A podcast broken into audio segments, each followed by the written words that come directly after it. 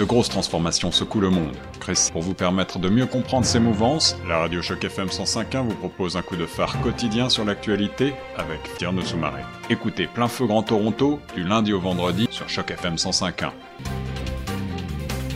Bonjour, vous êtes sur Choc FM 105.1 et sur votre émission Plein Feu Grand Toronto au micro de Tierno Soumaré.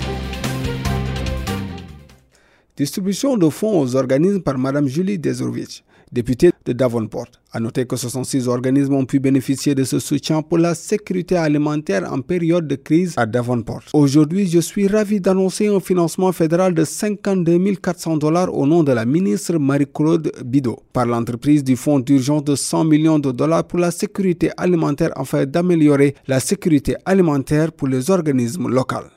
Sur la table de discussion de leur conférence virtuelle, on pouvait y voir certains des organismes qui ont eu à recevoir le financement de la souscription, à savoir the Stop Community Food Center, Coast Immigration Services, Bloor Central, Salvation Army et Horizon for Youth. À ce sujet, écoutons Madame Sacha McNicol du Community Food Center sur la description anonyme de l'aide alimentaire de leur structure. Donc, je parlais en français. Euh facile pour vous. Euh, euh, dans nos centres euh, communautaires d'alimentation à travers le pays, l'aide alimentaire d'urgence est absolument anonyme.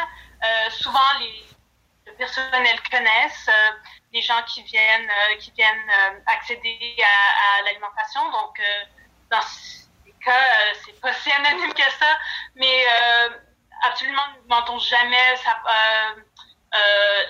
l'adresse ou l'information personnelle ou le revenu des gens qui viennent euh, accéder euh, à la nourriture. Donc, euh, on, trouve que c'est très important que une personne veut rester anonyme, ils peuvent, le faire. C'est tout pour aujourd'hui. On se retrouve demain sur les ondes de chaque FM 105 ans au micro de Tcherno Soumaré. À présent, la suite des programmes sur la 105 ans.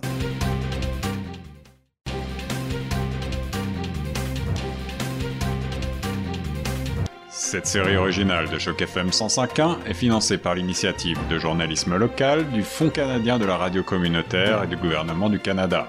Pour en savoir plus, suivez Choc FM 105.1 sur Facebook.